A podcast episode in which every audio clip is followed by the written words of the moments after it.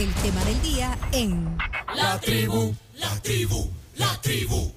Bueno, es el eh, tema de hoy. Está aquí ya en vivo en nuestro estudio Ricardo Sosa. Ricardo es experto en criminología y seguridad. También en victimología, ya nos va a explicar también eh, toda esta... ¿Qué significa? Sí, esta experiencia que tiene también. Eh, te hemos visto, eh, de hecho hoy estaba en la televisión temprano, por eso, bueno, convenimos que iba a venir después y aquí estamos recibiéndolo con mucho gusto. Ricardo, bienvenido a la tribu, bienvenido a, a este espacio. Buenos días, un fraterno saludo para todos los radioescuchas y cibernautas, que Dios les bendiga Quiero agradecer esta oportunidad, esta bendición de poder estar compartiendo con ustedes como equipo. Desear que toda esta nueva etapa del programa sea de mayores logros, éxitos y bendiciones. Seis meses hoy justo. Seis meses de la tribu, de la nueva temporada de, este, espacio. Eh, tú tenés también un conocimiento de los medios de comunicación, eh, de hecho tenés tu programa eh, de televisión, has hecho radio, hoy estuviste como panelista, Ricardo, eh, temprano, como decía, en un programa. ya, de hecho, también está familiarizado con este tema de, los medios de comunicación, aparte de, tu, de la experiencia en los temas que dijimos. Realmente el tema de los medios llegó como, como una añadidura. Eh, recuerdo eh, que el primer programa que yo tuve propio fue en Radio 1029 bajo la dirección de Tony Cabezas, quien me invita a conformar el primer programa especializado de seguridad. Y ahí estuvimos siete años en la radio eh, brindando este servicio para poder abordar diferentes temas, eh, no solo de seguridad pública, sino que desarrollábamos temas de seguridad ciudadana, de protección personal. Y fue una etapa muy bonita porque me permitió también redactar una cantidad de material de procedimientos y de técnicas especiales para la defensa personal. Así que luego, eh, pues Dios me abrió la puerta eh, y pasé a televisión y radio con un programa en Grupo Órbita, en, en, Órbita TV y Órbita FM, eh, que se denominaba En la Mira con Ricardo Sosa. Y luego, desde hace tres años, estoy en Canal 67, STV, eh, donde tenemos un programa eh, principalmente orientado a la prevención de la violencia, a posicionar la ciencia forense, la criminología, pero eh, ustedes lo saben, pues que nuestro país vive también de la política, vive de temas de nuestro día a día en el país y por eso invitamos también diferentes actores, protagonistas, para desarrollar un diálogo, una conversación eh, conducida por un ciudadano a otro ciudadano. No soy periodista ni pretendo serlo, sino que eh, mi misión y es mi convicción es posicionar la prevención como eh, el método estable, seguro y duradero para la prevención de cualquier tipo de violencia. Bueno, de hecho, el chino me dijo, vamos a hacer un casting ¿no? a Ricardo. así que ya te, ya te estoy adelantando que el chino te tiene aquí en observación. No, no, eh, eh, gracias de verdad por estar aquí. Eh, lo cierto es que tenemos más de 30 años, Ricardo, más de 30 años estudiando e investigando los temas de seguridad. Espero que nos alcance el tiempo porque hay tantos puntos de vista, tantas aristas desde donde ver este tema. Imagínate, bueno, primero entender, vea, porque bueno, tú tenés una maestría en criminología, tenés posgrados en criminología, eh, psicología jurídica, forense, eh, ciencias forenses, eh, en temas de seguridad nacional, en temas de seguridad para empresas, de seguridad que a veces, yo creo que ya identificó aquí todos los huecos de seguridad que tenemos, ya identificó. Ya hizo el diagnóstico. creo que Chacarita debería ir a un curso con, con Ricardo, pero entonces hay un montón de, de lado desde donde podemos ver eso. Eh, al final, si lo vemos, digamos, en macro, el, país, eh, pues tenemos un tema de un problema de inseguridad, pues que no es un secreto. Entonces, desde, ahí comienza, pero de ahí podemos irnos por un montón de, de, lados también de la misma sociedad, de la violencia de la sociedad, eh, que tiene que ver un poco con la, con la psiquis colectiva, digamos que generan eh, comportamientos de violencia. Bueno, hay un montón de, lados desde donde se puede ver. Es la prevención. Así que bueno, pero para que avancemos en esto, yo, yo lo primero que quisiera que, que me dijeras eh, que es un criminólogo, porque dame una, digamos, para poner esto como en el contexto, decir que, eh, que es la criminología eh, eh, como primer área de, de- de plática hoy aquí en el programa, Ricardo. La criminología es una ciencia que permite a través de un estudio sistemático y metodológico conocer la raíz de los problemas criminales delictivos de una sociedad con el único objetivo principalmente de establecer políticas públicas de prevención. Las grandes cuatro áreas de la criminología es tradicionalmente se estudió al delincuente, ese fue los orígenes, la historia, los padres de la criminología centraron en el estudio fundamentados en el delincuente y se desarrollaron diferentes teorías fundamentadas en la morfología, en la fisionomía. Eh, muchos de nosotros aplicaríamos ahora de acuerdo a los maestros y a los fundadores de la criminología bajo un perfil genético por nuestros rasgos físicos, por nuestra raza, por nuestra identidad, por nuestra fisonomía. La segunda área que estudia la criminología es el control social. Todo el aspecto de los delitos, cómo se mueve el crimen, el delito, la configuración situacional, la configuración geoespacial del delito, el- la morfología, la criminodinámica, que es cómo opera el delito, y la criminogénesis, que es cómo se, se inicia un delito. La tercera área es la victimología, el estudio de la víctima. La victimología forma parte de la criminología y la, nuestros precursores, los padres de la criminología, por supuesto que brindaron un aporte y un legado, pero también cometieron errores.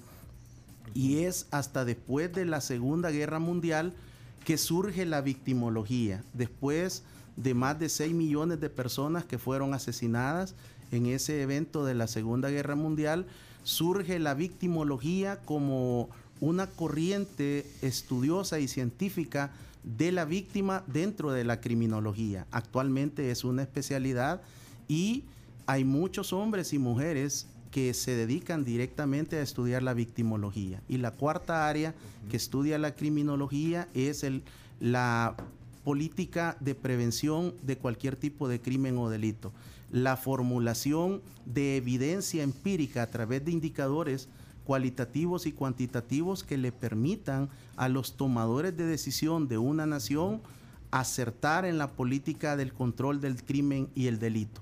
Y por supuesto que eh, hay que decirlo que eh, la criminología forma parte de las ciencias forenses. Y las ciencias forenses, en términos generales, está conformada por la criminología, que ya la describí, la criminalística, que es escena del delito, y la medicina legal, que es la medicina que se utiliza en el momento del foro o de la audiencia. Y aquí aprovecho para orientar a los radioescuchas y, y- y cibernautas que la palabra forense no significa homicidio, no significa muerto, no significa cadáver, no significa delito ni crimen. La palabra forense se deriva y, se origina desde el momento cuando las vistas públicas eran desarrolladas en el foro romano. Y la palabra forense viene de foro, útil al momento del foro o de la audiencia. Esto es como una clase, ¿no? Eh, no, pues no, pues que, se- pues que eso le preguntamos que nos dé el contexto.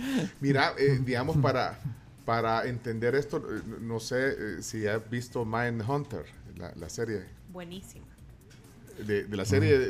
Netflix. Fantástico. Ahí son, están, eh, pues sí, son agentes del FBI que investigan, ¿verdad? A través de, bueno, y ven los perfiles psicológicos Sí, de, de, los, de los- de los, de los criminales, en serie sí. específicamente. Uno de los Eh, daños que ha recibido mayoritariamente la criminología son esta serie de series. Ay, de verdad, perdón, perdón. de- pero está basada en hechos reales. Porque crea Algunas- estereotipos. Algunas son fundamentadas en historias, en casos judiciales, incluso eh, tienen la sabiduría de invitar a la o el policía o el, o el investigador o ex fiscal ajá. y eh, replican a través de diferentes actores lo que fue el momento del caso. Pero tenemos otras series más famosas, más comerciales, que son las que están impactando mucho en nuestro país. Y que son falsas, ¿Cuál que son Espérate, pero. Mindhunter, eh, como, Mindhunter, como dice eh, Krams, esta está basada en hechos reales y todo, pero le ponen, le ponen un Lo poco que de pasa es que ¿o qué? ¿O siempre hay, siempre hay un componente Ah. a través de, las, de la televisión, de la pantalla chica, de Hollywood, del cable, Ah. que debe de, de fundamentarse en esa parte emotiva y no dejan de llevar el componente de sangre que es el que vende. Ah, ok, entonces De hecho, no es una buena eh, referencia la que hace. Sí, está- eh, Yo creo que, o sea, eh, eh, las personas en nuestro país principalmente, pero este es un fenómeno también en América Latina, están consumiendo mucho estas series que tienen que ver más con escena que con criminología. Yo la sugerencia que hago es que eh, tengan mucho cuidado porque, digamos, un- la serie que más impacta en el país está eh, presentándonos imágenes que son falsas. Por CSI, ejemplo, debe ser la que se- eh, vaya, esa eh, sí. eh, eh, pero, son- pero ¿has visto Mindhunter? No, no. sí, la he visto. ok. la he pero, vaya, visto. pero CSI Pero sí. yo, eh, en términos generales, yo no consumo ese tipo de, Ah, de series. Ah, pero, pero, pero estas, estas tampoco, esta CSI o Lucifer, todas estas sí están distorsionando la realidad del... L- del- del- están distorsionando la realidad de lo que es la criminología Ah. y confundiendo la criminalística. Por ejemplo, hay muchos equipos incluso que son impresores y que ellos hacen que supuestamente eh, hacen una recolección de evidencia de sangre y la imprimen. Creo que eh, son aspectos que venden, que a los jóvenes les están llamando mucho la atención. Por ejemplo, en algunas escuelas criminológicas que yo pertenezco de México, se está estudiando este fenómeno porque muchos de los aspirantes a estudiar la licenciatura en criminalística han llegado mayoritariamente influenciados por estas series. Pero, eh, digamos, lo que sí es verdad de esa serie es que parte de los actores representan a investigadores o fiscales que tienen seis, siete, ocho casos de homicidios en un año. Muchos de ellos solo tienen tres casos en un año. Por eso es que eh, cuando llega la denuncia, cuando llega la víctima, se ve que se activan de una manera inmediata y que en cuestión de horas han cerrado un caso. Eso eh, creo que está muy alejado de la No pasa. realidad Menos aquí. eh, de la realidad norteamericana, con tanta Ah. violencia y crimen que tienen. Y por otro lado, de la microregión de Guatemala, Honduras y El Salvador, que es la microregión más violenta del mundo en pleno 2022. Va, eh, interesante. Vamos a materia ya de, de- de lo que yo quisiera en- entender del trabajo que tú haces y el análisis que haces tú, Ricardo, eh, del diagnóstico que podrías hacer de nuestra sociedad. Eh, yo, yo hablaba, se puede hablar de una psiquis colectiva, yo decía hace un rato, eh, por todo el comportamiento de, vi- de violencia que vivimos. Entonces yo no sé, ¿cuál, cuál sería el diagnóstico de la sociedad salvadoreña? Po- ¿Podemos partir por ahí? Porque, bueno, eh, en tanto, bueno, si lo ves en la calle también, no vimos el... La cantidad de gente que se pelea en la calle. Sí, hombre. El caso del de los helados, ¿verdad? De ahí el otro que se le, que, que se, llevó, se pasó llevando al, Al gestor. Al gestor. que- Vaya, pero estamos hablando ahí, digamos, de, de- de una de una sociedad, vaya. Pero entonces, ¿cuál es el diagnóstico? ¿Po- ¿Se puede hacer, se, se puede partir así, eh, Ricardo, de hacer un diagnóstico de nuestra Sí, sociedad? Pencho, de hecho eso fue parte de lo que a mí me motivó a estudiar criminología. Eh, yo vengo participando en medios de comunicación desde el gobierno del expresidente Francisco Flores. Y llegó un momento que eh, cuando el entrevistador, el periodista, me cuestionaba sobre algunos aspectos, en primer lugar yo noté de que el presentador, el periodista no se preparaba adecuadamente para los temas de seguridad que en, aqu- en aquel momento eran más complejos. Pero, tam- no sé. pero también eh, detecté que eh, habían momentos, Pencho, en los cuales yo en el set me sentía que no tenía la respuesta. Y en, en lugar de mentir, en lugar de brindar un dato falso, eh, yo comencé y tomé una decisión en aquel momento de estudiar lo que no existía en el país y era eh, la criminología. Y le aposté a un proceso de aproximadamente 15 o 20 años para convertirme de- de- en mi meta, que la estoy consiguiendo, es ser un investigador científico de la criminología. Te motivó también que, que no veías que, que te hacían las preguntas igual y vos no tenías alguna respuesta, entonces eso fue... Eh, Principalmente esa pregunta que usted me hace, Pencho, sobre el hecho del origen de la causa estructural de la violencia. Por lo tanto, eh, comencé a, a encontrar y a buscar en la criminología si yo podía a través de esta ciencia encontrar la respuesta y la encontré. ¿Cuál es el diagnóstico entonces que podrías hacer? El de diagnóstico fue de que no solo la criminología me podía brindar la respuesta, sino que a través de las ciencias forenses y las ciencias auxiliares comenzar a estudiar la violencia estructural de nuestra sociedad. Eh, el, el tiempo es corto, pero para tratar de resumirlo, eh, tuve que llegar hasta momentos de los lencas y los pipiles en nuestro territorio. Y, Hay que irse eh, hasta, hasta eso hasta para, ese para poder momento entender. para entonces. comprender por qué en marzo del 2022 tenemos que estar hablando de intolerancia. Incluso eh, nos, a través de la literatura y diferentes libros de la historia, de sociología, de antropología forense, de criminología, yo he podido encontrar de que los orígenes de nuestra sociedad ya estaban remontados a nuestros antepasados y que eh, aquí estaba proyectado que los mayas nos conquistaran previamente. Y hay una narrativa apasionante en la cual se detalla que los mayas enviaron una expedición a observar a los lencas y a los pipiles. Y el parte de situación que subió hasta ahora territorio mexicano a través de los mayas era que los pipiles y los lencas eran bolos, violentos, maltratadores de niños y mujeres. Era una sociedad o una cultura que privilegiaba la violencia como respuesta a cualquier diferencia y conflicto. Y, esa, y ese diagnóstico histórico de los mayas cuando quisieron conquistar a los lencas y a los pipiles es actualmente lo que nosotros tenemos. Una sociedad que hemos sido enseñados y hemos replicado e imitado que cualquier diferencia o conflicto nosotros lo resolvemos y privilegiamos por medio de la violencia. Se podría decir que eso ya viene de fábrica en el, no sé cómo, cómo explicarlo, ya lo traemos en el, En el ADN. en el ADN, no sé, en los genes. Realmente eh, a través de la neurociencia y la criminología nosotros podemos comprender ahora más algunos factores de herencia, algunos aspectos de ADN y de herencia que están siendo heredados en algunos cromosomas que se han detectado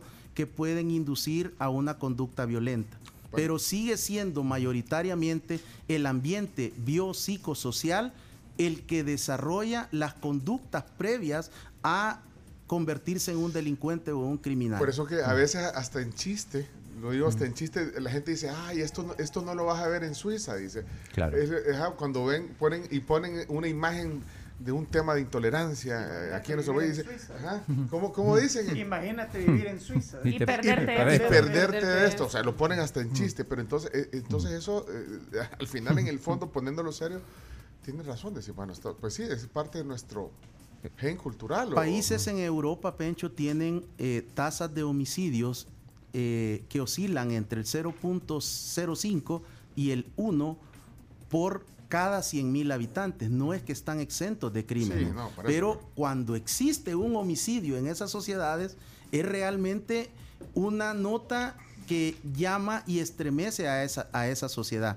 Nosotros eh, creo que lo que más nos ha afectado es que nadie nos ha enseñado una cultura de paz y de sana convivencia.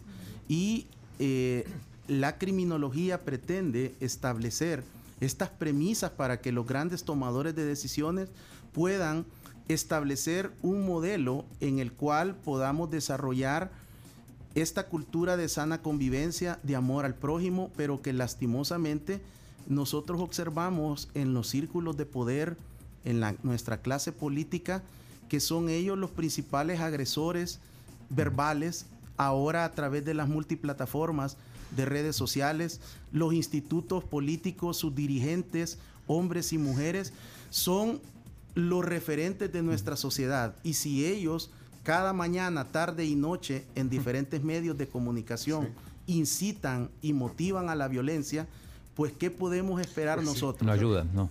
No ayudan lo que estaba hablando de hoy temprano también. Pues las comisiones. Digamos que no es una situación solo del, del 2022. Esto eh, yo lo, lo relaciono y lo ubico previo al momento de la conquista. Hay otro momento también importante que es entre, el- entre la conquista eh, y el descubrimiento y todo el accionar de los españoles, que por cierto, muchos de ellos murieron en las batallas enfrentándose a los lencas y a los pipiles. Incluso Pedro de Alvarado fue herido casi de muerte en lo que ahora conocemos como el sector de Acajutla, y él juró con maldición que regresaría a nuestra patria una vez recuperado. Y se puede documentar que Pedro de Alvarado pasó aproximadamente nueve meses en su lecho de muerte herido en esas batallas cuando se, se pretendió conquistar a lo que ahora es nuestro país. Pero luego eh, llega el momento de la independencia y entre 1821 y 1850, Pencho, se generaron cinco conflictos armados, iniciando estos 200 años de república. Por lo tanto, nuestros antepasados, desde que se fundó la República de El Salvador, nunca han podido tener un momento de paz. Y nuestra generación tampoco.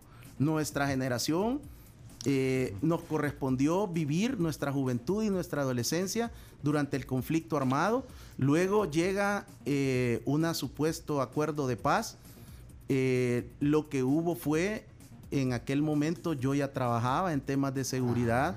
Recuerdo muy bien cuando llegó el momento de, de las negociaciones finales y muchos expertos, muchos consultores en aquel momento decían, sociedad salvadoreña, prepárense porque lo que viene para ustedes es un alza en delitos patrimoniales, el surgimiento del crimen organizado, de la delincuencia organizada. Y así y así sucedió. está sucediendo. Entonces, aquella indiferencia, Pencho, con la que yo me encontraba las pandillas criollas en los alrededores de Lula Ula, del, del Parque Centenario, de la esquina de la muerte, cuando caminábamos con mis compañeros y salíamos de clases, estos pandilleros de la Mara Chancleta, de la Mara Guineo, de la Mara Mau Mau, de la Mara Máquina, que ya existían en 1986, en 1988, y que nos detenían a nosotros, los que andábamos vagando eh, fuera de las clases, ya de nuestra jornada,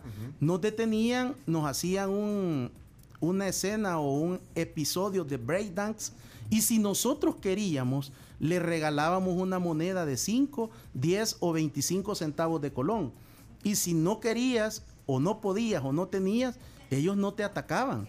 Pero nosotros, en aquel momento, nuestros compañeros, el Estado mismo, la sociedad, los vimos con indiferencia. Y ahora tenemos las consecuencias. Dice, dice Charlie aquí, al fin alguien confirma lo que yo siempre he pensado, que temo- tenemos un gen loroco, dice aquí. Bueno, lo pone un poco de risa, pero bueno. Eh, ¿qué No, eh, justamente a, ra- a raíz de eso, o sea, Ricardo vos estás pintando un panorama, de, esto viene de la época de la colonia, de la época de la independencia. Eh, esto no viene de arrastre y no se soluciona en 5, 10, 20 años. Pero, pero ¿cuál es, cuál es el, el método? El método ante un escenario como el que Claro. estás planteando, pues bueno, entonces es la realidad. Porque Tú- si no es, o es irreversible esto ya. Tú haces un diagnóstico y ahí está. Ya, ya nos hiciste, bueno, tenemos más tiempo para entrar en detalle, pero vaya, vos lo estás poniendo así. Ante ese escenario, entonces, eso es lo que quieres decir. O sea, Claro, sí. ¿qué- ¿Cuáles son las políticas? ¿Qué, o qué hay que hacer? O- O si es irreversible, pues, porque si no se solucionó en no sé cuántos cientos de años.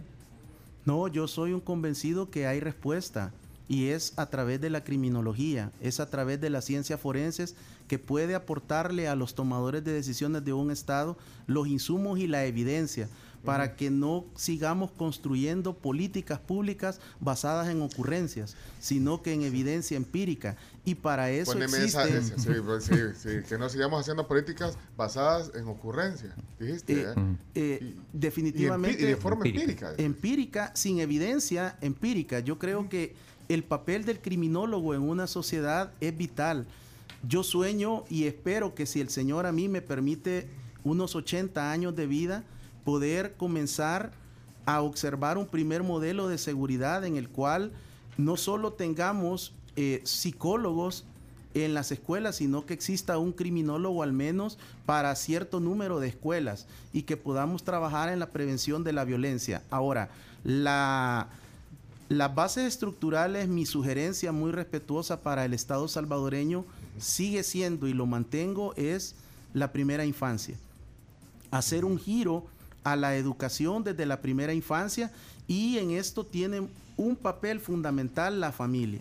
No podemos como padres de familia ausentarnos, hacernos los desentendidos y querer pretender que en la escuela, en la iglesia, el pastor, el sacerdote, los líderes espirituales van a ser los formadores cuando eso nos corresponde a nosotros como padres. Hay que luchar por la... Hoy, hoy, por- hoy decíamos, hermano, ¿y dónde están los papás? Los tatas. Sí, hay- que, hay que erradicar y hay que trabajar mucho en la desintegración familiar. Eh, en este momento en El Salvador, en la última investigación que yo desarrollé, es que las uniones libres y los matrimonios duran menos de tres años en El Salvador. Esto lo que genera es que hay niños y niñas que entre los 1 y los 3 años quedan con ausentismo principalmente del padre de familia. Y luego viene el gran componente eh, estructural de la violencia. Y es que nosotros los hombres en El Salvador nos formamos a través del machismo y de la cultura patriarcal. Cuando nosotros no tenemos un padre o un adulto significativo, nosotros tenemos que ir a la calle a buscar al sabio, al gran maestro, al, al hombre, al niño, al joven que cumple los grandes eh, roles de la identidad en, en- nosotros los hombres y que a través de la criminología se estudian y son los, los, las figuras de lo que es el hombre eh, guerrero, el hombre amante, el hombre sabio y el, y el hombre eh, romántico. ¿Cuál es el Estos- hombre amante? estos cuatro eh, personalidades están presentes a través de la figura del machismo. Todos los hombres en El Salvador tenemos uno de estos cuatro personajes que prevalece en nosotros. Algunos tenemos dos y otros combinan cuatro. El, el guerrero es aquel hombre que resuelve todo a través de la violencia. Desde chiquito en la colonia fue conocido por golpearse, por agarrarse a patadas, por resolver todo a través de los golpes. Ese, ese es tipo Andrés García. El que la vez pasada esta- estaba oyendo un podcast de Andrés García. Un podcast. El- el de- actor. el actor este. uh, este era cabal, el, que, el guerrero. El hombre guerrero. O sea, Que le en decían algo cárcel, y se En la cárcel pasaba desde chiquito, el matón y todo. Pero va, ese, es una característica. Ese es el guerrero. El segundo, digamos, es el sabio. Es aquel amigo. Es el chino. Eh, es el que sabe todo, es al que le preguntamos ante la ausencia de nuestro padre, cuando llega el momento de nuestra adolescencia y tenemos todos estos cambios en nosotros, vamos y le preguntamos a él cómo puedo hacer para conquistar a una niña. ¿Cómo puedo hacer para hablarle de amor a una jovencita en el colegio o en la escuela? Viene el sabio y nos dice eh, lo que tradicionalmente le enseña el machismo a nosotros los hombres y nos habla del falo, nos habla de lo que es el pene, nos habla de lo que es la penetración y nos enseña que la figura de la niña, de la adolescente y de la mujer sirve única y exclusivamente con un fin sexual que es la penetración.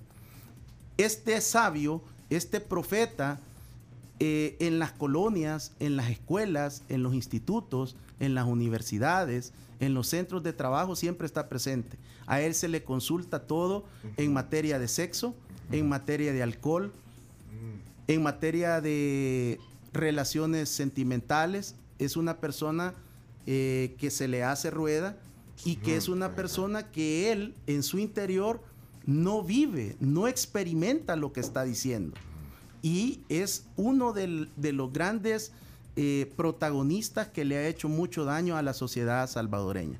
Luego tenemos el otro tipo de, amante. de figura que es, por supuesto que el amante, que es aquel que cuenta historias eh, sublimes en cuanto a que él al momento de encontrarse con una mujer dura tantas horas sin tener ningún orgasmo.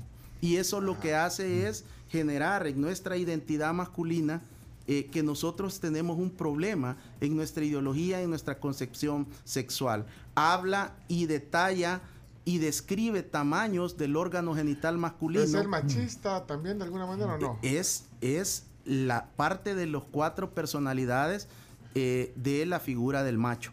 Y El luego macho, tenemos también Bueno. el- el- la representación del hombre que quiere resolver todo a través de el conflicto que le genera el no poder desarrollar relaciones fraternas, relaciones afectivas y que está formado a través de las dos grandes cualidades del machismo, que son los mandatos y las prohibiciones.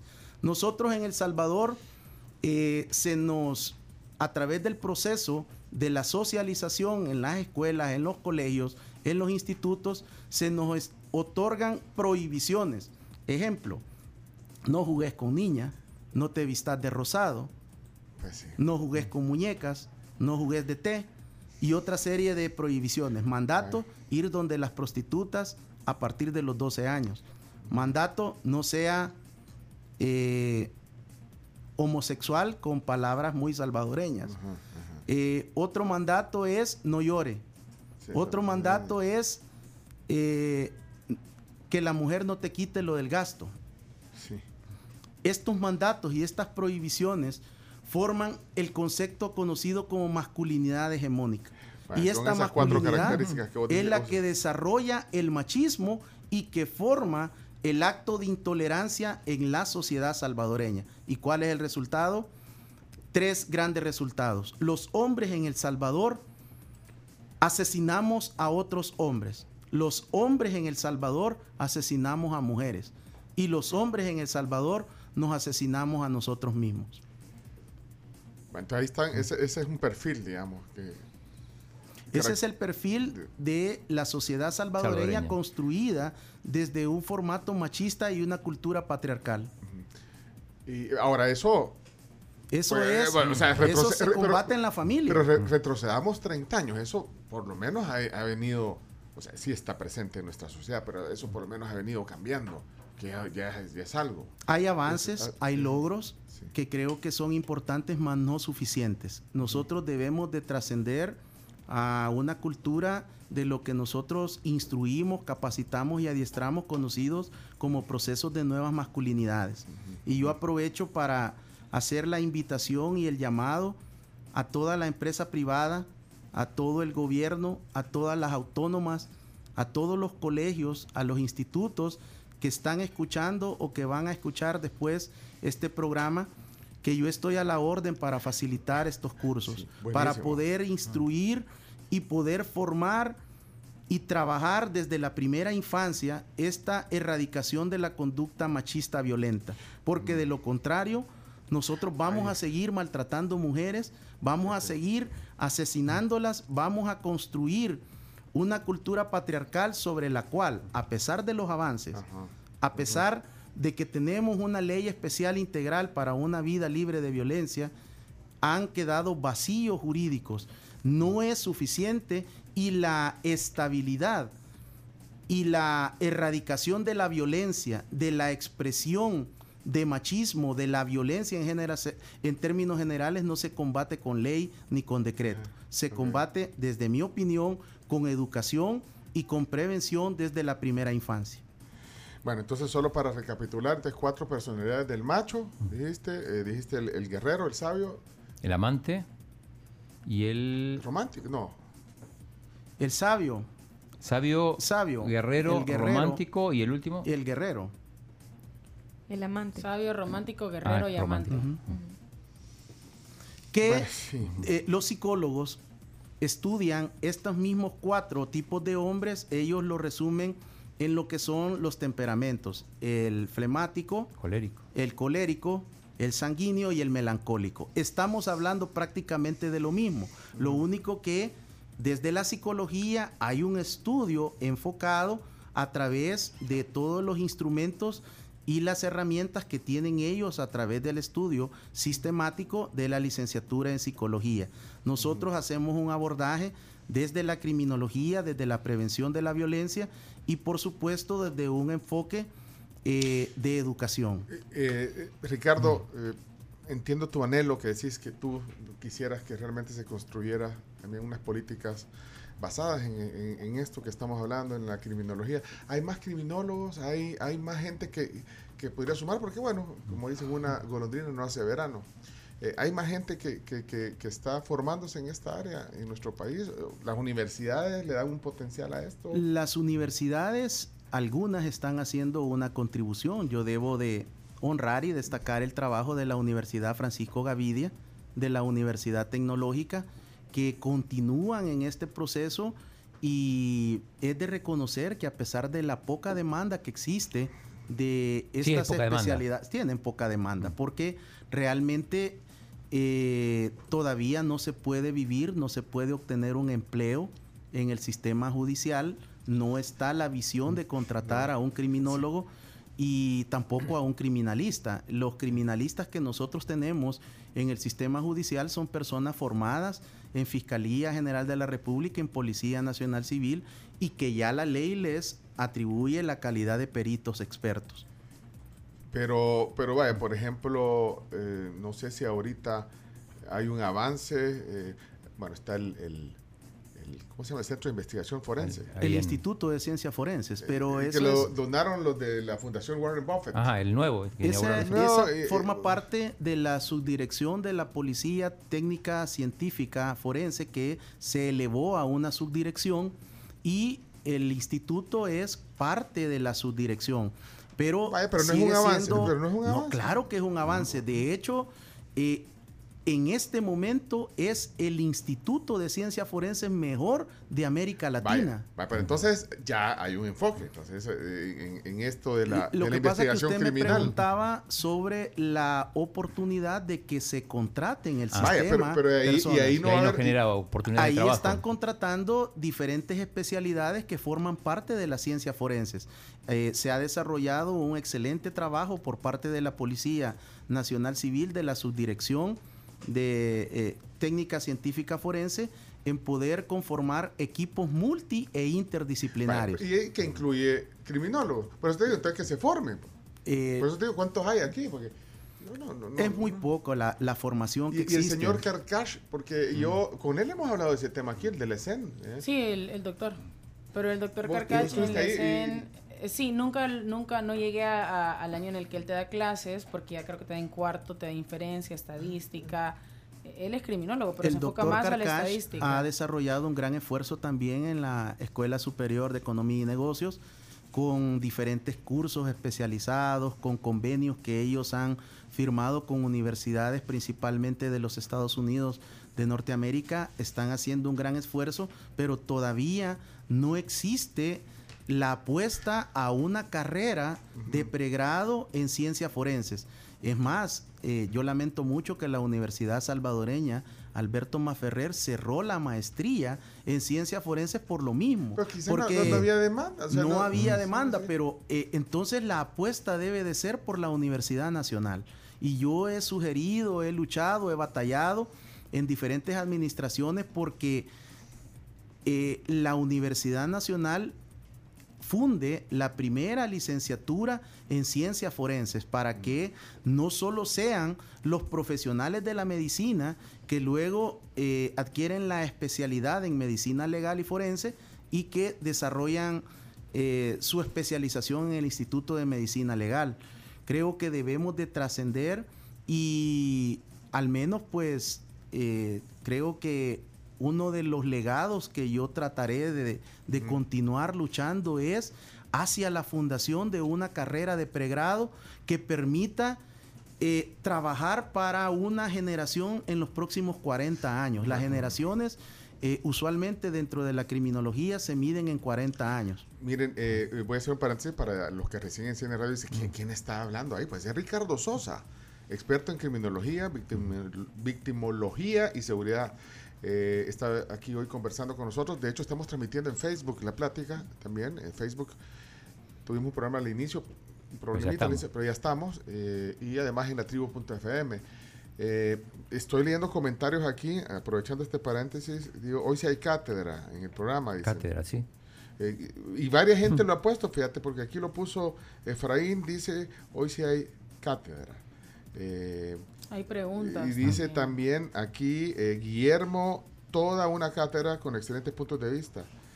Eh, una pregunta, si existen esas cuatro tipologías negativas, ¿cuáles son las tipologías positivas? Positivas. O la meta a la que debemos de llegar para que sea equilibrado esto.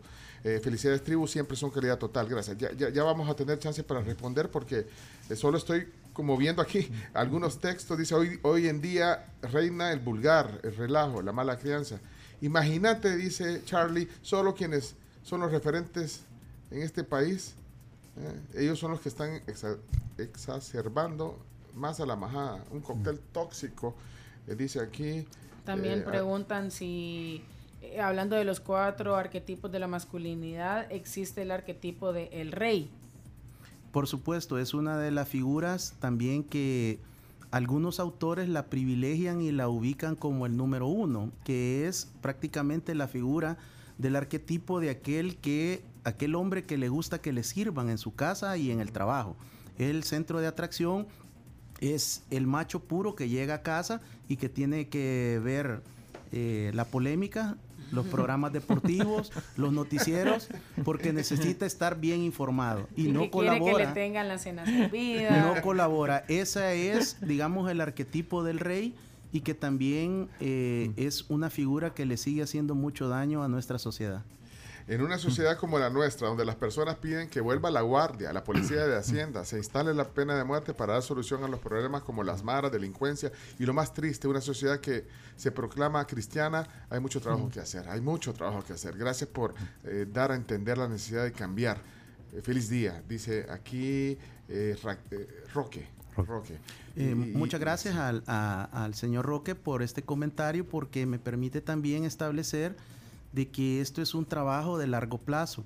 Quien eh, lastimosamente, al menos desde que yo doy seguimiento a estos temas eh, de la política, que es desde la presidencia de el ingeniero José Napoleón Duarte, mi abuela era seguidora de él, Sí. fuimos al entierro, nos llevó al- a la vela, al entierro, y yo recuerdo muy bien, eh, pues las historias de mi abuela que para mí fueron eh, fundamentales. Por ejemplo, ella era admiradora del general Martínez y me comentaba todo el periodo del martinato, a tal punto que una de mis primeras investigaciones cuando yo tuve las técnicas básicas para investigar fue el periodo del general Martínez. Mano Y- dura. Mm, mm, Bueno, mi abuela me decía que el general Martínez ordenaba que se le cortaran las manos a los ladrones. Me decía, eh, si estuviera el general Martínez no existieran pandilleros, me decía que los dejaba cutos Ajá. y una serie de situaciones que, bueno, era mi abuela, era mi madre. Y- otros tiempos. o sea, sí. yo la, la, la escuchaba.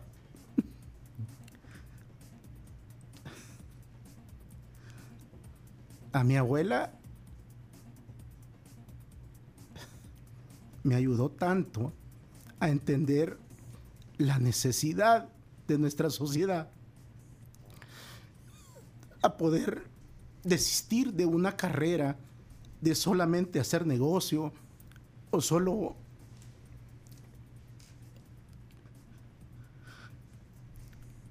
o solo preocuparnos por estudiar o por acumular algún título académico.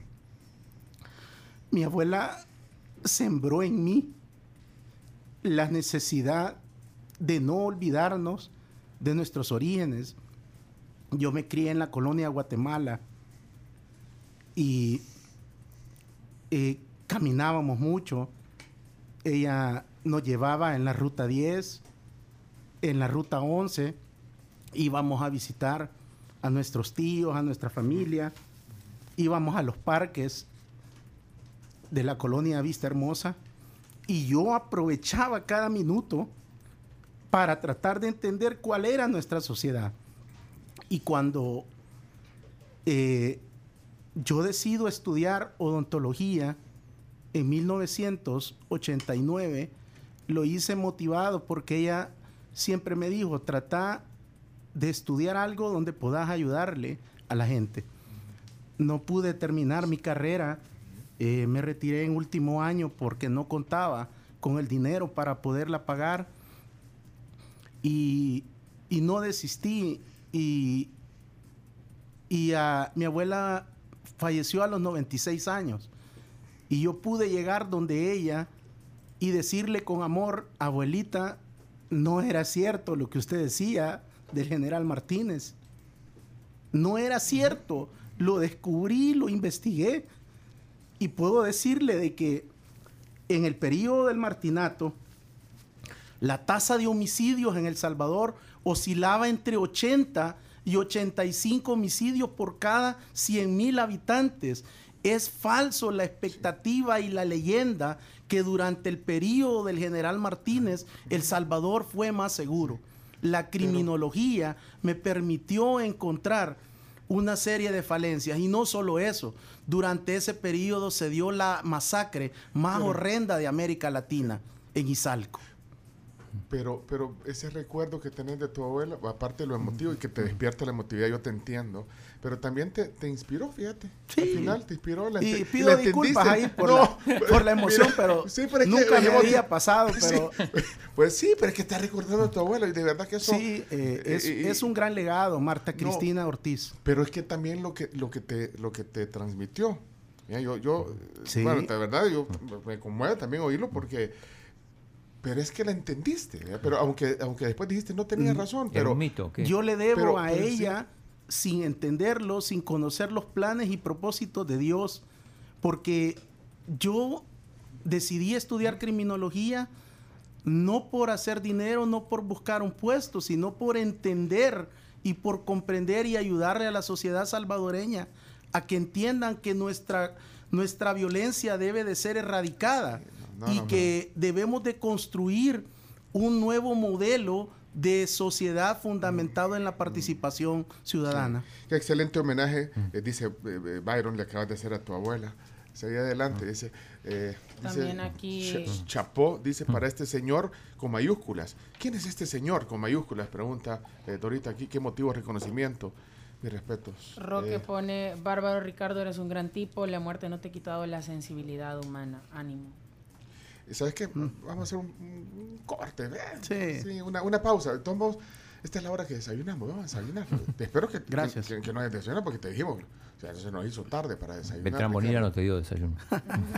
No, y- Bajo fuego me agarró, así se llama el programa del licenciado del Sí, pero eh, Ricardo, gracias por estar aquí. Bueno, Ricardo Sosa se llama eh, el invitado que hoy está aquí con nosotros, experto en criminología y seguridad.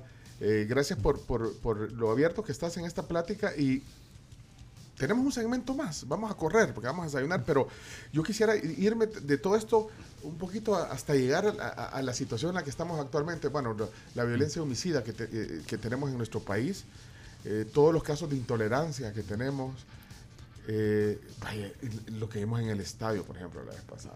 Sí. No, Ah, bueno, de hecho nos mandó un audio Ricardo cuando estamos hablando es del estadio. Pero ¿sabes qué? Guardamos eso. Tenés tiempo, bueno, porque sí. nosotros estamos... Hoy empezamos porque tenías el programa de televisión, pero, pero estamos eh, agradados de que estás aquí chambreando, tertuliando De con nosotros, Ricardo.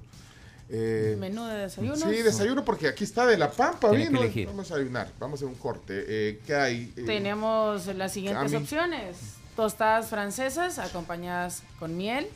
También tenemos pancakes acompañados con su respectiva ahí está. miel. Para que elijas, Ricardo. O sea, tostada, pancakes, y lo Pancakes, otro. yogurt también Ajá. con granola. con fruta.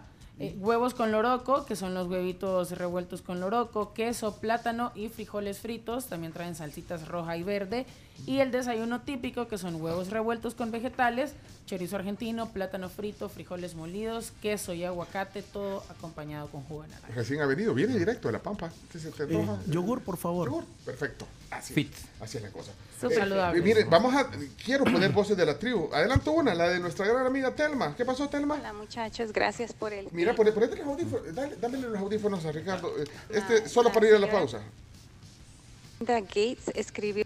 Espérate, vamos a ver. Adelante, Telma. Hoy sí está oyendo a Ricardo. Hola muchachos, gracias por el tema. La señora Melinda Gates escribió un libro muy bueno que se llama Momento de despegue, Moment of Lift en inglés, y cómo el empoderamiento de la mujer ayuda tanto a una sociedad. Y ella estudió tanto las sociedades africanas como, por ejemplo, sociedades desarrolladas como Noruega, Finlandia, Finlandia. Y dice cómo la diferencia, ¿verdad? Al final de la productividad de un país, porque la mujer que es, es empoderada produce más, la sociedad se beneficia más que la mujer que es aplastada, como en África, por ejemplo. Imagínense, y en Finlandia más o menos contribuyen lo mismo las mujeres y los hombres a lo que es eh, la sociedad. Bueno, es muy interesante ese libro y gracias por el tema, porque en nuestro país tenemos mucho, mucho todavía que crecer. Y pues yo vivo es otro, otra historia, ¿no? Donde estoy, donde vivo, donde la voz de la mujer la respetan tanto y se aprecia y ojalá el país siga avanzando, que es mi sueño, que siga adelante. Gracias. Eh, Telma, esos son adelantos de Voces de la Tribu. Eh, Hola, buenos días, eh, la tribu. Saludos al invitado. Un tema bien interesante, no solo en El Salvador, sino que en general América Latina tiene el mismo comportamiento de, machismo, de abuso, eh, de maltrato al género femenino. Pero en este momento quiero hacer una reflexión porque yo no tengo cuenta de TikTok, pero de repente entras a YouTube o entras a Instagram y ahí te ponen videos cortos que son cargados en la plataforma de TikTok y veo como tanto hombres como mujeres, el 50% de todo es eh, un abuso psicológico a la mujer. Incluso la misma mujer sirve eh, de medio para que se fomente. Eh, y no me van a dejar mentir que ustedes si han visto videos en TikTok, la mayoría son de desnudos, bailes exóticos y muchos tienen humor, ¿verdad? Pero la mayoría tienen ese mensaje de machismo, ese mensaje de que la mujer es un objeto, un objeto sexual y ese mensaje en donde reina y manda el hombre. Entonces quiero dejar este tema en la mesa para que me hagan sus comentarios y, y pues opinen también sobre eso. Bueno, buen provecho. Gracias a La Pampa. Ahora se pueden ir a cualquiera de las sucursales. Bueno, hay varias sucursales que tienen eh, desayuno hasta las 11 de la mañana, ¿verdad, Así es. Bueno, la primera de ellas es Santa Elena, que tiene desayunos de 7 a 11 de la mañana, de lunes a domingo. Y específicamente Bella Vista, planes de renderos, de viernes a domingo y bambú y final paseo exclusivamente los fines de semana para que vayan y también si quieren más información sobre alguna reservación, algún evento que tengan, pueden mandar un correo a lapampa.reservaciones@gmail.com o contactarse con ellos al 2508-0500. Bueno, hoy aquí en el tema del día, invitado especial Ricardo Sosa, experto en criminología y seguridad. Eh, estoy leyendo un montón de comentarios, eh, pero bueno, quiero avanzar también en unos temas que me interesa eh, conocer la perspectiva de Ricardo, pero voy a leer este, por ejemplo, de Liz. Buenos días a todos, buen provecho. Qué interesante charla. Admirable, admirable el nivel de compromiso de su invitado. Ojalá un día como sociedad podamos avanzar y educar de mejor manera a nuestras nuevas generaciones. Iván dice, espectacular entrevista. Lloré junto a Ricardo, extraño a mi abuela paterna, identificado totalmente. José, Ricardo es un científico de la criminología. Yo lo sigo desde hace muchos años. Éxitos y bendiciones. Eh, bárbaro Ricardo, eres un gran tipo, dice aquí alguien. Bueno, ese creo que ya lo había leído antes. Eh, y así, varios comentarios que estoy viendo aquí, pero voy a poner algunos audios porque hay varios y si quieren dejar alguno que tenga que ver con el tema de hoy, ahí nos los dejan. Pero, pero es que quería ir de lo que venimos ahorita, de la cátedra que dio de la criminología y luego entender un poquito también el, tema de dónde venimos, eh, dónde estamos. Ya he puesto el diagnóstico, digamos, de una manera general aquí, Ricardo, en el programa, pero, pero aterricemos, digamos, en algunas cosas que pasan. Por ejemplo, la, la, violencia homicida en El Salvador. ¿Cómo vamos? O sea, ¿ha pasado algo? Tú decís que hay políticas que, que no se han hecho, que tú venís empujando esto desde hace eh, varios años, incluso han pasado varios gobiernos, desde Paco Flores decías. Pero entonces, ¿qué ha pasado con la violencia homicida en El Salvador? ¿Cómo, cómo hemos cerrado este periodo, el año que terminó, el 2021? Eh, ¿Qué hay de, vaya, de las políticas actuales, el plan control territorial. Vaya. Entonces, ¿cómo, podrías hacer, digamos, en, en, en pocas palabras, un, un, diagnóstico, un resumen de eso, Ricardo? Bueno, después de, de, estudiar el periodo del martinato, el segundo estudio eh, metodológico que desarrollé fue sobre la violencia homicida, para comprender por qué asesinamos tanto en El Salvador y por qué estas tasas de homicidios por cada 100.000 habitantes han oscilado entre, en promedio, entre 70 y 104 asesinatos por cada 100.000 habitantes eh, desde la fundación de la República.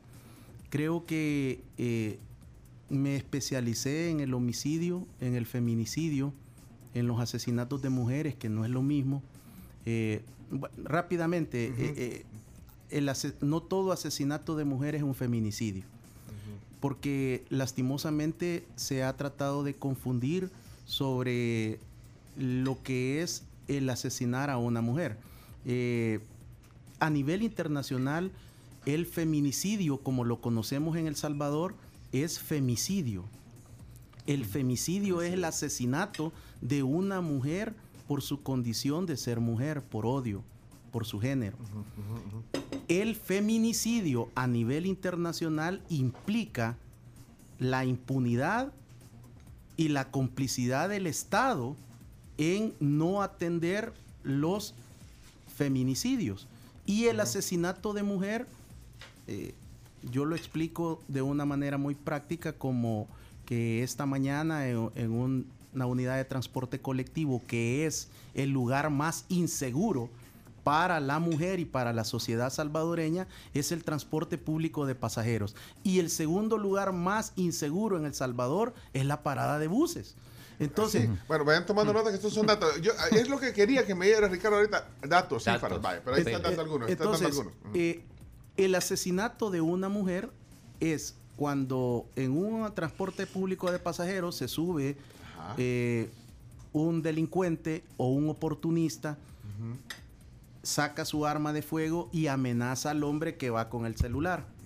Me amenaza a mí y me dice, dame el celular. El machismo, lo que yo he aprendido de la cultura, me hace decir no.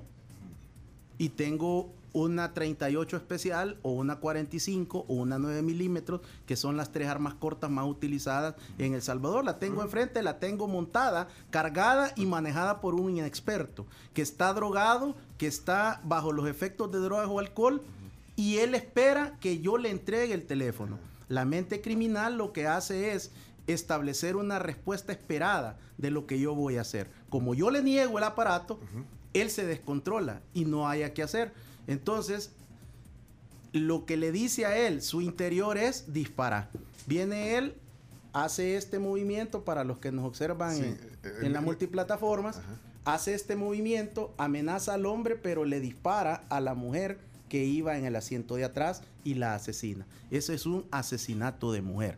¿Cómo sería feminicidio de acuerdo a la ley salvadoreña, que este ladrón o este grupo de ladrones separen a las mujeres de los hombres y cometan el asesinato de la mujer. Ese sería feminicidio. Creo que es oportuno también establecer eh, esta premisa. Luego, eh, durante Mira, espérate, solo quiero entender, eh, ¿se ha confundido en El Salvador el concepto de feminicidio? Sí, hay, confusión, hay, un mal manejo de parte de medios de comunicación, de periodistas, de influencers, de analistas, porque eh, estudiar todo el enfoque de género y la violencia contra las mujeres es una especialidad. Entonces, eh, creo que aquí se pretendió en aquel momento tratar de resolver las causas estructurales de la violencia contra la mujer solo a través de la ley especial integral para una vida libre de violencia, que es un buen instrumento, pero no es suficiente. Y es más, desde el 2011 a la fecha necesita una actualización de aspectos que quedaron en, eh, en vacíos jurídicos. Luego, en cuanto a la violencia homicida, eh, he levantado una base de datos aproximadamente desde 1932, 1935 en cuanto a violencia homicida. Eh, al inicio de la fundación de la República, entre 1821 y 1824, El Salvador carecía de imprenta, no habían periódicos. Por lo tanto, hay una hay una porción de la historia que no la puedo documentar, pero nada me hace presumir que éramos más seguros y menos violentos, porque durante 1821 y 1850 se registraron cinco conflictos armados. Entonces, ¿qué es lo que sucede? Luego llegamos a la firma de los acuerdos de paz en 1992. De 1992 a mayo del 2019 se registran en El Salvador en tiempo de paz, en época de paz, más de 110 mil homicidios los cuales los tengo documentados por año. desde 1992 en época de paz. 110 Más de 110 mil homicidios. Esto lo que nos permite es confirmar por medio de la evidencia que tenemos un problema estructural de violencia que está en nuestra sociedad y que se refleja a través del homicidio como la máxima expresión de violencia. Esa es la importancia del homicidio. la violencia homicida se estudia por regiones, se estudia por continentes, se estudia por microregiones y por supuesto la tasa de homicidios por cada 100.000 habitantes es el indicador más internacional para medir el nivel de violencia de una sociedad. Por eso siempre se habla de homicidio. Eh, en la actualidad, a su pregunta, el 31 de mayo del 2019, el último día del expresidente de la República, Salvador Sánchez Serén, el promedio de violencia homicida era de 9.2 homicidios diarios. Tanto del 1 de enero al 31 de mayo del 2019 como todo el año 2018. Fue 9.2.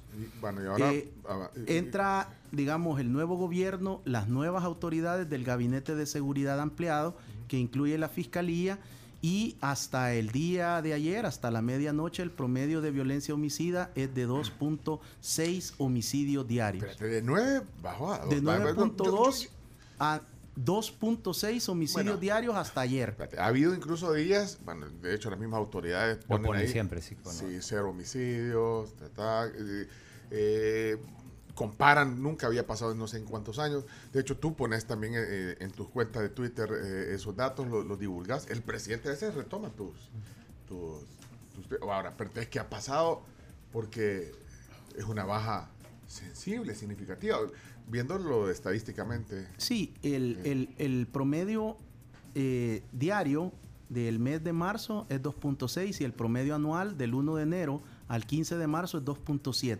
¿Y el del 2021? El del 2021 cerró con 3.1. Por eso. ¿2020 el, qué para atrás? El 2020 es 3.6. y entonces, ¿qué, ¿Y, a qué se atribuye eso? No, ajá, ¿y qué mm. conclusión puedes mm. sacar tú de esto?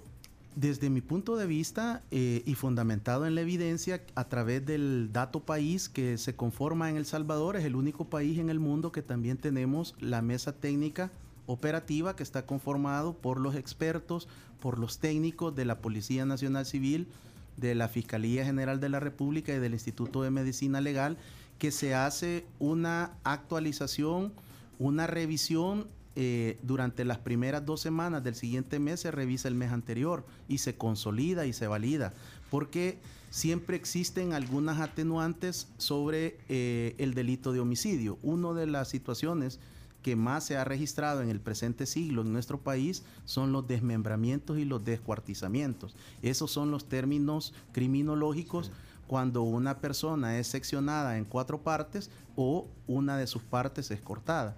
Por eso es que eh, ese es el término eh, eh, criminológico. Esto lo que hace es que existe una clasificación de un manual de criminalística internacional en el cual, de acuerdo a la sección del cuerpo que es localizada en un territorio o en un municipio o en un departamento, cómo se clasifica. Y ese es parte del trabajo de la mesa técnica. Eh, ejemplo, en Guatemala no existe este instrumento eh, técnico de validación.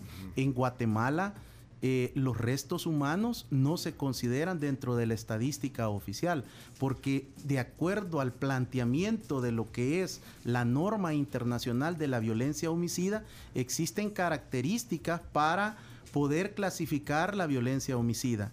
Eh, creo que el trabajo de las instituciones, Fiscalía General de la República, Policía Nacional Civil, eh, con el acompañamiento invaluable de la Fuerza Armada, han generado nuevos dispositivos que están trabajando de una manera más especializada, utilizando desde mi punto de vista técnicas de investigación criminológica policial, O sea porque que- hay, hay una especialidad eh, criminológica para las policías en el mundo. Entonces, eh, quiero entender, va, entonces, eh, ¿crees que ha habido más eficiencia incluso en, en- en- en la, en- en la recopilación de la información? Estoy convencido de que hay una mayor eficiencia, hay una mayor por lo efectividad, Por lo que estás diciendo. hay un hay un Eh. mejor despliegue táctico, estratégico, operativo que obviamente pues no puedo compartir esa opinión porque estamos al aire pues con, con algunos aspectos que son eh, de una visión de un experto de cómo observo estos dispositivos que pudieran ser escuchados por personas que no deben de divulgar, divulgar La alguna, información táctica de, que... de- de la información que hay que estudiar, porque lo que la ciudadanía debemos de conocer son las grandes líneas estratégicas de un Estado. Vale, pero entonces, para concluir, eh, entonces, que tiene que ver con el, bueno, no sé, pues, se, se llama Plan Control Territorial, pero tiene que ver, eh, entonces, esta, este- estos índices que, que- que- que tú decís, han bajado, imagínate, siete puntos prácticamente, eh, con ese plan, eh, con la, con, eh, Con la estrategia que está utilizando el Gabinete de Seguridad Ampliado, porque el año pasado, con la llegada del ministro de Justicia y Seguridad, el licenciado Gustavo Villatoro, se de- decidió, sabiamente, en mi opinión, incorporar al fiscal general, a la fiscalía como institución, al Gabinete de Seguridad, y ahora ellos están siendo parte de las reuniones estratégicas. tú no sos parte de esto, o sea, No, es decir, no. tu opinión es meramente técnica. No, es desde que, a- afuera, a- acordate que, por lo que estamos hablando, aquí estamos en una sociedad que va a decir, ah, miren lo que es. No, no. O sea, y la gente va a decir, que pero tú pasa- no, no, no participas en, en no, esto. sí, y yo igual este, este, estos análisis los he venido desarrollando desde el gobierno del expresidente Flores. Y así como informé que en un tan solo día, en agosto del 2015, y hubo 54 homicidios en El Salvador, así tengo que digitar cuando hay cero. Bueno, Así tengo que informarlo. Ahora, eh, a través de mis redes sociales yo brindo un aporte ciudadano de facilitar la lectura de cifras técnicas que a la población no le interesa conocerlas de esa manera. Entonces, lo que hacemos es publicar diferentes datos ya más entendibles para que los cibernautas puedan generarse su propia opinión de acuerdo a las cifras. O sea que tú, tú estás simplemente poniendo los datos como son ah, eh, desde tu punto de vista técnico. Siempre digamos. lo he hecho y siempre he apoyado el trabajo de las instituciones, porque la Policía Nacional Civil no ha sido ni del expresidente Alfredo Félix Cristiani, ni de ninguno de los que le siguieron. La Policía Nacional Civil es mía, es nuestra y es de todos. Y debemos de cuidarla y valorarla. Siempre he apoyado a la Fuerza Armada del Salvador porque hace un trabajo extraordinario en beneficio de la población. Lo que pasa es que la cultura de seguridad nacional ha sido muy poco difundida y mucha gente siguen pensando en el soldado que solo ha sido preparado, según ellos, para disparar o para trabajar con un fusil. Mira. Los miembros de la Fuerza Armada tienen una formación más especializada y digamos un actor bastante invisible es la Fiscalía General de la República que no se menciona pero son hombres y mujeres que están trabajando las 24 horas que no reciben mayores incrementos en sus ingresos y que desarrollan una labor extraordinaria no solo en la investigación, sino en el sostenimiento de los casos en sede judicial. Mira, eh, ¿Hay alguna incidencia, bueno, aparte de las investigaciones periodísticas de, de- de una supuesta tregua eh, con las pandillas, bueno, que se ha venido hablando desde el gobierno de Funes, el gobierno anterior, este gobierno, incluso, como te digo, aparte de estas investigaciones eh, periodísticas, ¿tú crees que hay, eh, hay indicios para pensar eso? Eh, ¿Hay indicios y que eso sea también parte de, de- de- de que se reflejen en, en los datos? ¿Qué pensás, Yo Ricardo? ahí eh, le respondo de la siguiente manera, Pencho. Yo tuve la oportunidad de entrevistar en mi programa de televisión al exfiscal, el doctor Raúl Melara. Y en la última entrevista en su despacho, eh, durante el año 2021, Él pues él fue categórico y contundente en adjudicarse también los logros del plan control territorial. ¿Por qué en ese momento, si él tenía indicios, tenía evidencia, por qué no los presentó en sede judicial? Porque esta investigación o esta línea de investigación aparentemente, según lo que se ha conocido a través de la revelación eh, del medio de comunicación digital, es una copia fiel del expediente, Pencho. Entonces, si esa, si esa copia se la hubieran facilitado a este programa, ustedes se hubieran llevado los créditos. Pero en este caso, es una tradición que la fiscalía eh, del doctor Melara hacia atrás le permean siempre información de interés y de connotación política pública a este medio. Entonces no solo lo hizo la administración del doctor Melara, sino que también la administración del exfiscal Douglas Arquímedes Meléndez y hacia atrás. Entonces, cuando existe una línea de investigación, yo lo que le puedo aportar es que existen alrededor de, de 5 a 10 líneas de investigación fiscal en un caso determinado. Pudiera ser, porque no me consta, que esta es una de cinco o más líneas de investigación que en aquel momento la administración del doctor Melara estaban desarrollando. Lo que sí creo también prudente decirle es que esta investigación solo pudo haber sido manejada máximo entre cuatro a seis personas, entre ellos el fiscal, el exfiscal Melara. Por lo tanto, uno de estos cuatro o de estos seis personas, exagerando, es la que ha filtrado la información al medio, al medio periodístico.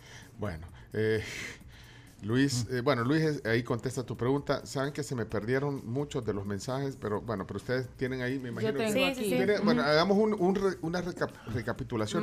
Sabes que tenemos que ir terminando porque, pero tiempo me va a faltar. Maru Herrera. Vamos a poner audio, entonces ahorita. Sí, sí. Ah, bueno, pongamos algunos audios. Hola, Maru. Solo no sé si me le bajaste volumen. Ponela ahí, ponela, ponela. Buenos días amigos de la tribu, qué buena noticia que tienen al invitado Ricardo Sosa. Yo lo he escuchado mucho, es una persona pues que desde mi punto de vista tiene toda la preparación y conocimiento y una muy buena base cristiana. Ojalá pudieran repetir nuevamente una entrevista como esta para que los que les seguimos y escuchamos podamos estar atentos. Gracias, feliz día. Bueno, eh, miren. Me gustaría saber qué concepto tiene con el tema de las desapariciones. Bueno, ahí era Maru. Eh, rapidito, eh, si hay alguna opinión sobre, bueno, sí, sobre la pregunta que el, el tema de la desaparición forzada de personas ha sido motivo de presentación de tesis académica de mi parte y he ganado concursos a nivel internacional en algunas escuelas criminológicas porque llegué a descubrir el, origen de la desaparición forzada en América Latina, que es 1932 en El Salvador. Luego, en 1960, aparece en Guatemala ya como práctica y modelo criminal. Luego, en 1962, surge nuevamente El Salvador ya con evidencia histórica de la desaparición de personas.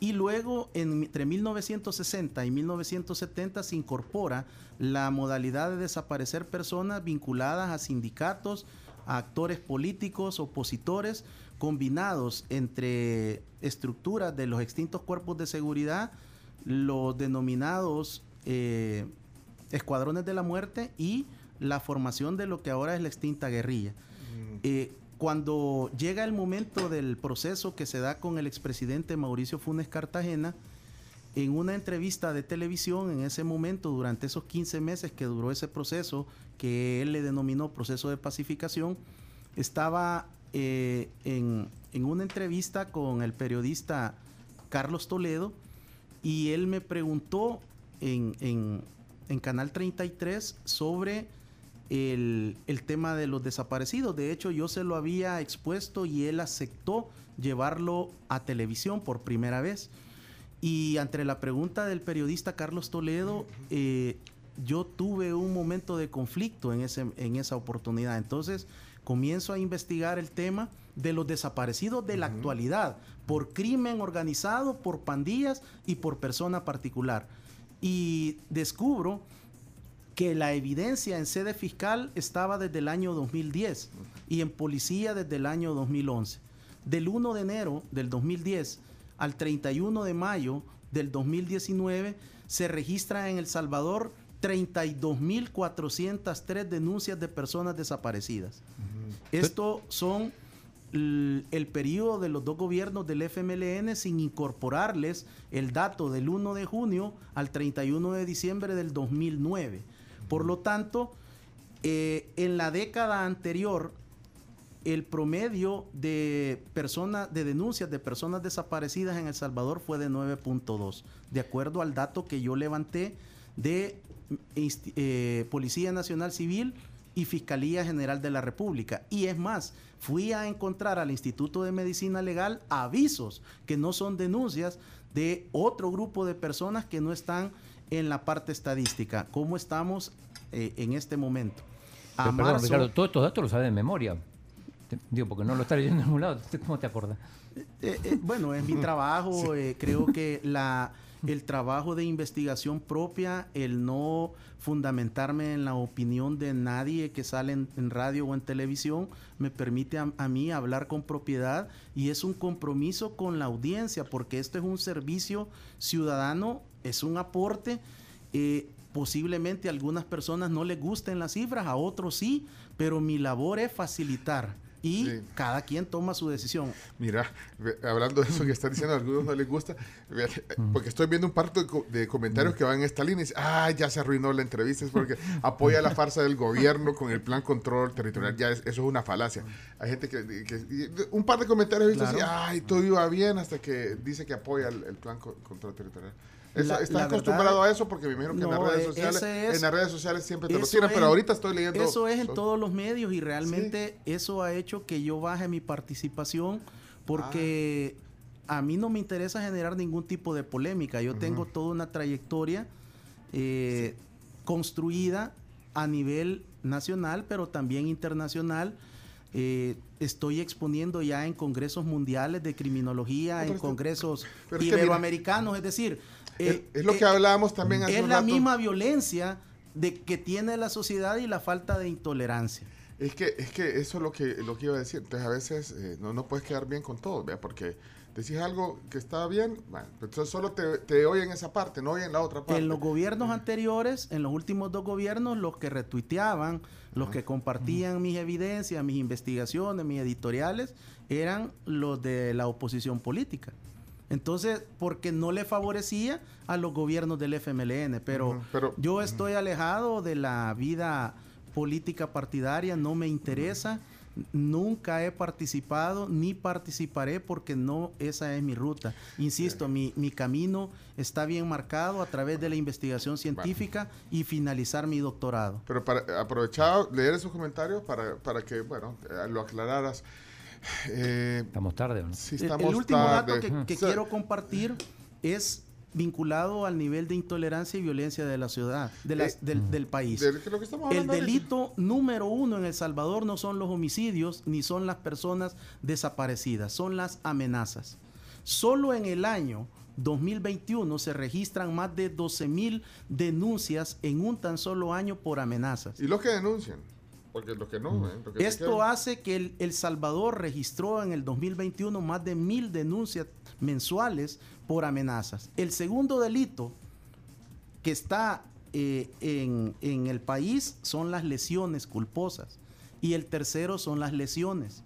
Por lo tanto, esto es el indicador de la violencia estructural que tiene nuestra sociedad, el nivel de intolerancia al cual nosotros debemos de renunciar, debemos de renunciar a la venganza. Esto, eh, había una pregunta que hizo Camila sobre los arquetipos y el amigo Radio Escucha decía, ¿cuál es la antítesis para los arquetipos? Y la antítesis son los procesos de nuevas masculinidades.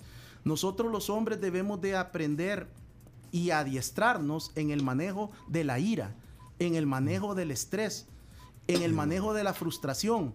Entonces, cuando nosotros no tenemos ese adulto significativo desde pequeños, no nos enseñan a controlar la frustración. Y esto usualmente reaccionamos con ira y con enojo. Entonces, el, el camino es la deconstrucción de, que, de lo que aprendimos que se puede. Mira, ¿qué, qué, opinas de, eso que generan eh, gente que tiene influencia en el gobierno, en la sociedad, eh, en los medios de comunicación, que generan ese tipo de de violencia también. Es la misma violencia estructural que tenemos y que ahora trasladada a multiplataformas. En nuestra época no teníamos eh, internet, no teníamos dispositivos móviles. Sí, pero, pero, los mismos que están, digamos, en posiciones de influencia están generando eso. Por eso, ¿No te parece? Mm. estamos llamados, estamos llamados a que como sociedad, pero principalmente por nuestros líderes, nuestras lideresas, que nos den el ejemplo por primera vez de sana convivencia. Pero identifica gente en el gobierno que genera eso.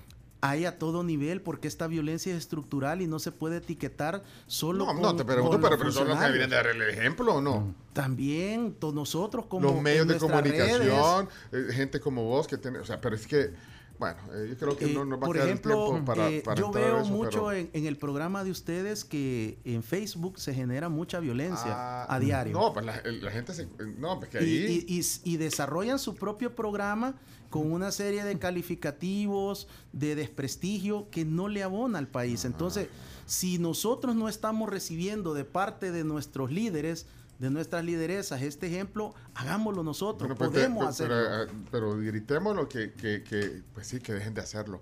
Mira, eh, yo quería hablar del tema de, de- de, digamos, de, de hasta dónde puede llegar lo que veíamos, la violencia en la calle, en los estadios, pero ya no vamos a... Uy, yo quería preguntarle, por ah, que sea rapidito, el, el caso que pasó ayer, muy comentado en redes sociales, de esta estudiante de medicina que, que por bullying se suicidó. Por, por, por carga también, Sí. por carga. Bueno, eh, yo he estudiado el tema del suicidio. eh, de hecho, hay una especialidad que es la suicidología. Yo actualmente soy el, el representante del Salvador ante la Red Mundial de Suicidología y he venido trabajando solo por más de 10 años este tema. Ustedes lo pueden buscar en mis redes sociales. Ustedes ingresan a mi cuenta de Twitter, arroba J. Ricardo Sosa en este momento. Lo primero que está ahí es un mensaje de prevención del suicidio. Yo desarrollé con, con y, y- y disculpen que, que, que les moleste quizás, pero debo de honrar a Grupo El Urbano que me ayudó a través de las 16 pantallas LED que ellos Ajá, tienen ajá. como empresa a desarrollar la primera campaña nacional de prevención del suicidio. El- la persona que se suicida no es un cobarde ni es un macho. Es una persona que tenía diferentes problemáticas que no pudo manejar. El año 2021 se convierte en el año con mayor índice de suicidios en El Salvador. Y esto, en mi opinión, tiene una repercusión grave de eh, las consecuencias de la pandemia, del No. confinamiento y de diferentes pérdidas que como sociedad hemos experimentado. Pérdidas para- de para un trabajo, tema- Ese es para un programa Completo. aparte. Es que de verdad no es que tantos temas que yo quisiera que abordemos. Sí, creo yo, que, que- yo- creo yo que, les animo a que podamos abordar solo el tema del suicidio porque es la manera más práctica en la cual nosotros instruimos alrededor del mundo en la red es combatiendo los mitos que hay sobre el suicidio. Bueno, va- tengo ese, el, el tema de la violencia, de la intolerancia en la calle, lo que vimos en el estadio, yo no sé qué hay detrás de eso, pero... pero Bueno, en el estadio, en el fútbol salvadoreño, es la, el involucramiento y la infiltración del crimen organizado y de las pandillas en el fútbol. pero- pero- pero- pero detenga. Sí. Carlos. ¿Qué- ¿Cómo, cómo, ¿Cómo así? Porque... Este es un eh, tema... no, no- no es un tema de, de la pasión, no, no, no. la pasión, de, De la de delincuencia. la rivalidad de los El equipos. crimen organizado y las pandillas llegaron al fútbol latinoamericano hace muchos años y llegaron a El Salvador. Están haciendo negocios al interior y en la periferia de los estadios, estadios con diferentes tipologías delictivas y criminales. ¿Y aquí está pasando ya? Aquí está sucediendo. Lo que pasa es que hay situaciones en las cuales el fanatismo que genera el fútbol, eh, yo soy un aficionado a nuestra liga, la defiendo, la sigo. ¿A qué equipo le vas? A la alianza, por Ah, supuesto. Por supuesto. y, eh, creo que esta etiquetación de a quién seguimos ha sido mal influenciada. De hecho, las barras, eh, como las conocemos ahora, fueron una copia, una imitación, un fenómeno criminológico de las barras bravas de Argentina. Entonces, cuando Así es. Y, y aquí, perdón, Claudio, pero eh, eh, nosotros copiamos lo malo. Esa es otra característica antropológica de la sociedad salvadoreña. Nos gusta imitar y replicar lo malo. Eh, hay eh, un estudio antropológico que yo desarrollé sobre nuestra sociedad que nos hace únicos en el mundo. Primero, somos el único país sobre la faz de la Tierra que más del 30% de su población vive fuera de su país. Sí, eso, eso nos hace... En segundo lugar, Típicos. nosotros como sociedad privilegiamos y tratamos de resolver cualquier conflicto con la violencia. Mira, ¿cuántos subtemas vamos a sacar de esta plática? Uno por mes, uno por mes. Entonces, Uno eh, por mes. creo que el- Vaya. el- la Federación Salvadoreña de Fútbol como ente rectora tiene la responsabilidad y la obligación de construir y instruir a sus afiliados, a sus tres ligas profesionales sobre un plan integral de seguridad. Ya basta de que la seguridad sea manejada por los gerentes, por aficionados, por dirigentes que no conocen de seguridad. Lo Bueno. que tienen en los estadios es un problema de seguridad pública, no lo van a resolver los gerentes. Vaya. Entonces, y lo otro es que debemos de reconocer que la violencia que se dio en el estadio Sergio Torres de Usulután, en Querétaro, en México, no está distante de nuestras sociedades. Es un reflejo de nuestra sociedad y de la intolerancia que cada día está en el Gran San Salvador y que algunos casos llegan a multiplataformas. Bueno, nos queda ahí, pero bueno, interesante mensaje el que has dado hoy también y, y- y- y te agradecemos eh, porque vamos a seguir conversando. Y dijo, una vez al mes dice el chino que va, que va a invitar. 1006. Eh, Pasé el casting entonces, según No, la, no sé, la edición del sí, chino. chino, el chino es el que es el lobista aquí. Sí, yo, No, yo creo que gracias. hay una serie de temas de educación, de formación, de seguridad ciudadana, de evidencia de la criminología que podemos orientar para que sus radioescuchas y cibernautas puedan formarse una mejor opinión. Síganlo en Twitter, es Ricardo Sosa, si quieren eh, in- incluso interactuar con él. Y se puede discrepar también con él, pero con respeto, tolerancia. Siempre tolerancia. respondo, Sí. siempre respondo. eh, eh, tenemos también, yo vivo pues de, de ser un consultor, un asesor Sí. en materia de, de criminología corporativa y de seguridad. Eh, me dedico a, a- a servicios múltiples en, en seguridad y pues estamos a la orden, videovigilancia, GPS, controles de acceso, Ah, también. a Ah, pues, distancia. pues, traernos aquí algunas Ya cosas. vamos a pasarles el- Ponerle una cámara al chino. Hagámosle un seguimiento Sí, hacemos mapas de crimen, mapas de calor para Bueno. organizaciones, Eso, para es- eso es sociedades. tu, tu trabajo Ese- profesional. de eso Bueno, vivo. Miren, síganlo en Twitter, J. Ricardo Sosa, o sea, arroba J. Ricardo Sosa en Twitter. Ahí pueden dar eh, también información y conversar sobre esto y los servicios profesionales que da en temas de seguridad. Ricardo, gracias por la visita. No tenemos más tiempo, bueno, se nos fue, pero ya conociste el camino. Yo les agradezco mucho la invitación, que Dios les bendiga, muy finos por, por esta eh, tertulia, por esta plática. Pido disculpas si a algún eh, radio escucha no le ha parecido algún concepto. Yo le pido que, que deseche lo que no le sirva y que Bien. aproveche lo poco que pudo haber escuchado de provecho. Y creo que eh, mi mayor éxito no es lo que Dios me ha permitido tener en lo académico y formarme, sino sostener mi familia, tener un matrimonio de más de 30 años y sostener y sobrevivir a, a cualquier divorcio o a, cal- o a cualquier separación. Eso es lo más grande que nosotros podemos tener, el ver a nuestros hijos desarrollados, el permitirme ver a mis nietos y el poder ser un adulto significativo para ellas, para ellos y para todo aquel que necesite ayuda. Gracias, Ricardo. Ricardo Sosa, eh, estará en podcast, la entrevista eh, ya en un rato en las plataformas de la tribu. Cerramos la plática, ya volvemos. Gracias, Ricardo. Un gusto. Somos la tribu, la tribu FM.